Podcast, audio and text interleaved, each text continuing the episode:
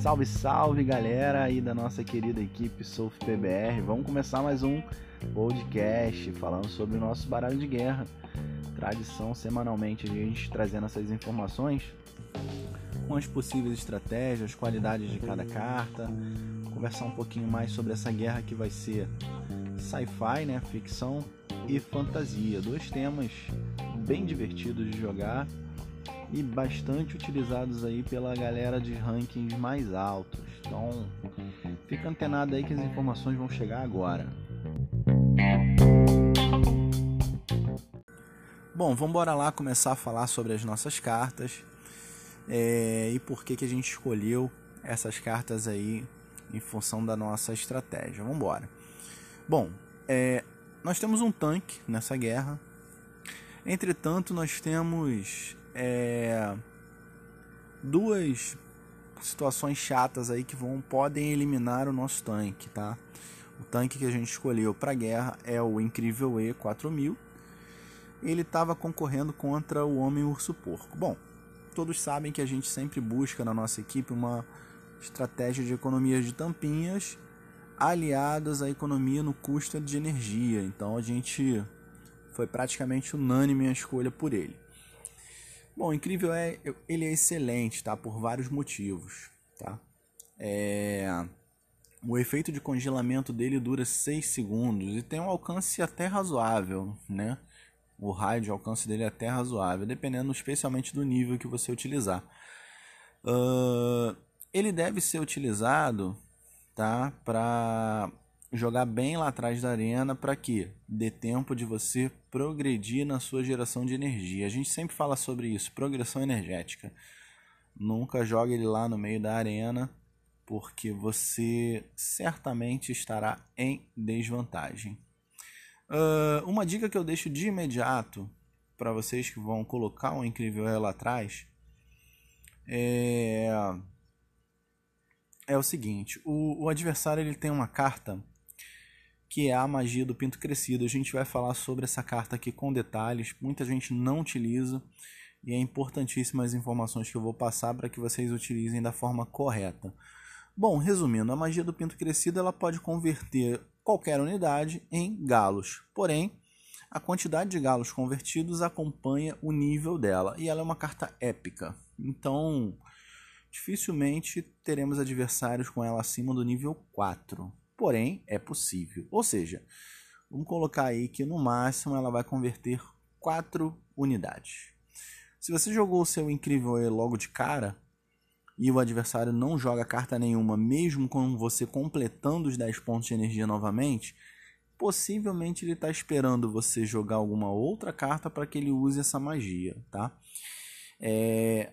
Mas para que você é, possa drenar essa estratégia dele, de certa forma, é, seria jogando o galinheiro, por exemplo. O galinheiro ele não é convertido pela magia do, do, do, do, pinto crescido. Ele converte, na verdade, aquele galinho que sai do galinheiro. Mas o galinheiro ele continua gerando energia ali, certo? Então, quanto a isso, tranquilo. Você pode jogar o Incrível E e jogar o galinheiro quando você completar novamente os 10 pontos de energia. Uh, a opção de carta dessa semana que estava concorrendo contra o a magia do Pinto era o raio congelante. Por incrível que pareça, tiveram algumas equipes aí que escolheram o raio congelante. Mas por que, que nós optamos pela magia? Porque nós estamos na Liga Ouro e muito provavelmente nós vamos encontrar Homem Urso Porco em níveis altos Acima do nível 3 ele já começa a dar bastante trabalho, tá? Então, pode ser que a gente encontre nível 4, nível 5, dependendo do adversário que a gente enfrente. Então, a magia, ela é essencial. Eu vou falar para vocês sobre a utilização dessa magia nesse podcast daqui a pouquinho. Bom, vamos lá. A gente está falando sobre o Incrível E, né? Voltando aqui o assunto. É ele faz alguns combos, tá? Então é o seguinte, ele tem o recurso do congelamento, ele pode ser utilizado com o Mr. McKay atrás dele. Para quê? Porque o McKay ele vai dar um buff de ataque no Incrível E também. Beleza? Então, além de outras unidades que estiverem no entorno da aura dele. A gente já começou a falar do Mr. McKay, então já vamos falar logo sobre essa habilidade dele.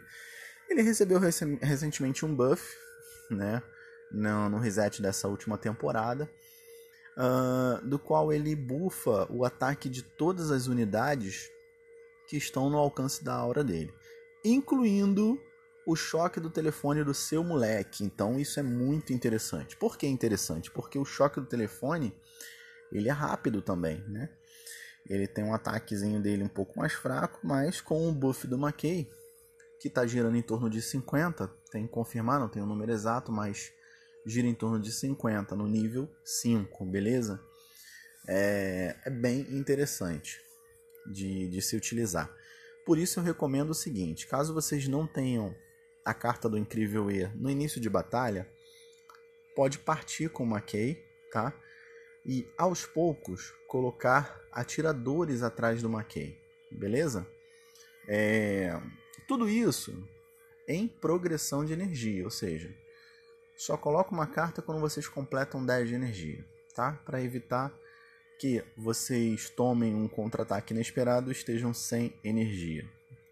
Uh, vamos falar sobre um outro counter que tem nessa guerra, que é a Liane Feiticeira, que inclusive está no nosso baralho.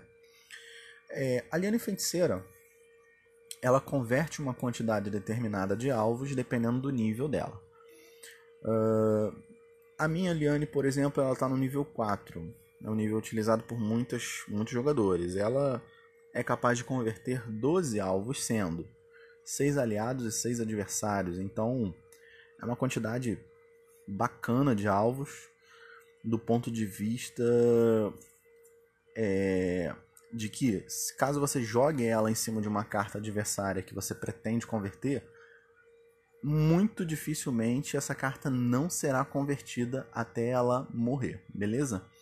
Então a gente tem dois counters aí nessa guerra contra o Homem Urso Porco e contra o próprio Incrível E do time adversário, que é a Liane Feiticeira e a Magia do Pinto Crescido.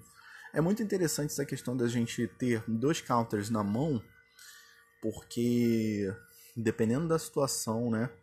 Se você não tiver aquela aquele counter na hora ali para utilizar, pode te gerar sérios problemas dependendo do que o, do que o adversário vai setar no, no, na arena. Vou dar um exemplo. Vocês estão sem a magia do, do pinto na, na para utilização imediata. O adversário jogou o Homem Urso Porco nível 4 no meio da arena e lá atrás ele jogou um galinheiro. Uh, o galinheiro foi capaz de criar quatro galos enquanto o homem urso porco ainda está na arena. Então a, a probabilidade de você utilizar a magia e ele não ser convertido é grande. Então isso não pode acontecer. A, a magia do pinto ela deve ser utilizada de forma certeira. Ela tem que ser utilizada para converter a unidade adversária. Não pode ser utilizada é, é, à toa, aleatoriamente. A gente entrou no detalhe dela, então eu já vou dar prosseguimento aqui para a gente deixar bem claro como é que se utiliza. A magia do pinto ela converte, como, como eu já comentei aqui, alvos na quantidade do nível dela. Então no nível 1 ela vai converter só um alvo. No nível 2 ela converte 2, no nível 3, 3 e assim por diante. É, provavelmente, devido à quantidade de tampinhas, nós vamos utilizar ela no nível 3 na guerra. Muitos jogadores da equipe possuem ela no nível 3. Então é o seguinte, é, se o adversário começar a batalha jogando o Incrível E, a gente vai saber tranquilamente que ele não tem Homem Urso Porco no baralho dele. Beleza? E o Incrível E, dependendo do nível que ele estiver, ele é bem chato de ser é, derrotado com, com ataques, né? Então, interessante a gente derrotar ele de forma muito eficiente. O que, que eu sugiro para vocês? É, utilizem a magia do Pinto no, no Incrível E mas aguardem o adversário colocar uma outra unidade. Caso ele coloque o galinheiro, conforme eu falei, vocês podem utilizar assim que o galinheiro soltar o primeiro galo, vocês podem utilizar, porque já temos aí dois alvos garantidos para se tornar galos. Então você tira de forma imediata a, a possibilidade do adversário é, utilizar o incrível E. Em questão de energia, o, a magia custa 6, o incrível E custa 5, então vocês não terão uma desvantagem, entre aspas, nesse primeiro momento. Agora, a, a magia é bem interessante se, se o adversário colocar, por exemplo, o incrível E e ele já coloca uma outra carta, por exemplo, o Mackay. Ele coloca o incrível E e o Mackay. E logo em seguida ele coloca um atirador. Se você jogar a magia do Pinto e ela for capaz de converter esses três alvos, você está em vantagem de energia. Beleza? É... Então é interessante deixar isso registrado. Pratiquem, especialmente para vocês que não utilizam essa magia no dia a dia de vocês, no deck de vocês, né, habitual. Pratiquem, que é a melhor forma de entender o funcionamento dela. A gente sabe que a nossa equipe aqui a gente sempre chama a galera para o treino, a galera vai de boa. E é assim que a gente praticando consegue entender melhor o funcionamento do deck e ter um bom desempenho na guerra. Então eu já falei da magia aqui que a gente vai utilizar, a Feiticeira. Vamos lá, a Feiticeira. Ela vai ser sim um counter contra unidades estratégicas, como o Homem Urso Porco, o Maqui, dependendo do nível dele, né? É, junto com aliados que estão ali no, no redor dele, Normalmente quem coloca uma aqui coloca outros aliados ali próximos, né? Se vocês entenderem que o nível do Maqui ali é um nível alto, né? Que vale a pena eliminar ele de forma imediata. Por que vale a pena? Porque dependendo do nível dele, o buff que ele dá nas outras unidades é alto. Então é interessante que ele seja eliminado sim. Dessa forma vocês podem utilizar a feiticeira ali para levar ele embora. A gente precisa lembrar também que a feiticeira ela tem um ataque interessante, tá? É, no nível 4, por exemplo, o nível que eu utilizo, ela tem aproximadamente 150 de ataque. Então, ela, na verdade, o objetivo final dela é o, o, o último desejo dela, que é transformar unidades em galos, mas ela pode ser utilizada para apoio no ataque também, dependendo do cenário, beleza? Vamos falar de outra carta aqui tem que ser usada uh, de forma muito inteligente, que é o galinheiro. Por que, que o galinheiro ele deve ser utilizado com muito cuidado? Porque nessa guerra a gente tem uma carta, uma cartinha chatinha, que é a bebê robô. Uh, se você jogar simplesmente os galos, né, botar o galinheiro, a bebê robô ela fica sendo alimentada por esses galos, né? Ela, ela acelera o, o tiro dela, né? E se ela atingir uma velocidade razoável e o adversário, por exemplo, coloca ali uma key para buffar o ataque dela, isso pode ser um problema para você. Então, procure fazer com que a bebê robô do adversário fique disparando em unidades sua que tem bastante HP. O Incrível E, por exemplo, é uma, o Maquei é outro. São unidades que têm bastante HP que podem ficar recebendo ali o tiro dela sem que ela esteja acelerada e o galinheiro pode funcionar como suporte ali no ataque uh, na periferia dessas unidades com muito HP, beleza? Nunca manda o galinheiro direto porque o adversário pode colocar bebê robô e isso pode se transformar num problema para vocês, tá? Bom, é, vamos voltar aqui que a gente estava falando sobre a, as opções de cartas. Nós temos também o Ike Cavaleiro Canadense, ele é bem interessante para vocês utilizarem no meio ali no bolo dos galos e tudo mais. Por quê? Porque ele se cura sozinho. Então, ao mesmo tempo que ele vai eliminando esses galos aí, ele vai se curando, né? Conforme o poder dele enche. E ele tem um ataque interessante, dependendo do, do nível que vocês estão utilizando. Então, ele vai ser um assassino de suporte. Da mesma forma, nós teremos aí o Burroughs Astronauta, que também é um assassino de suporte. No lugar dele tinha a Princesa Kenny, então são dois assassinos com HP e, e ataques similar, similares. Uh, no lugar do Maki nessa guerra, é, eu não me recordo agora a opção que nós tínhamos. Eu vou lembrar que até o final do podcast eu vou falar com vocês. É, mas no lugar da feiticeira nós tínhamos o drone, tá? Então se é uma outra unidade que é bem chatinha também, dependendo da condição que o adversário utilizar. E uma dica que eu deixo para vocês aqui para eliminar o drone é utilizar o buff do Mackay para que os atiradores consigam aumentar o dano deles, beleza? Então, recomendo que vocês, se vocês conseguirem encaixar o combo do Incrível E com o Maki com os atiradores, seria perfeito, porque vocês vão ter um buff de ataque bem interessante e o adversário simplesmente não vai conseguir ter fôlego para segurar as suas tropas, o avanço das suas tropas, beleza? Mas sempre lembrando aí, pessoal, eu tô, vou repetir essa informação, é muito cuidado com energia, para vocês não ficarem sem energia e ficar sem energia pode ser uma situação perigosa. Uh, Vamos falar sobre o assassino de suporte também que a gente tem, outro que seria o, o macaco. O macaco quatro bundas, ele é um assassino de suporte que a gente vai utilizar nessa guerra também, junto com os demais. Em relação a esses três assassinos que eu mencionei, o Ike, o macaco quatro bundas e o astronauta, eles não têm aplicação engessada, beleza? Eles são assassinos de suporte, então eles devem ser utilizados uh, em momentos oportunos. O Burst não tem quem especificamente ele acelere, ele pode acabar morrendo e acelerar um galo, por exemplo. O, o macaco ele tem a vantagem de quando ele morre ele danifica algumas unidades. Se eu não me engano são quatro alvos que ele atinge. Provoca um pequeno dano né, nessas unidades. Então isso é interessante também. E o canadense ele se cura. Então, por isso que eu falei que é interessante utilizar o canadense ali no meio dos galos, porque os galos têm um ataque relativamente fraco, né?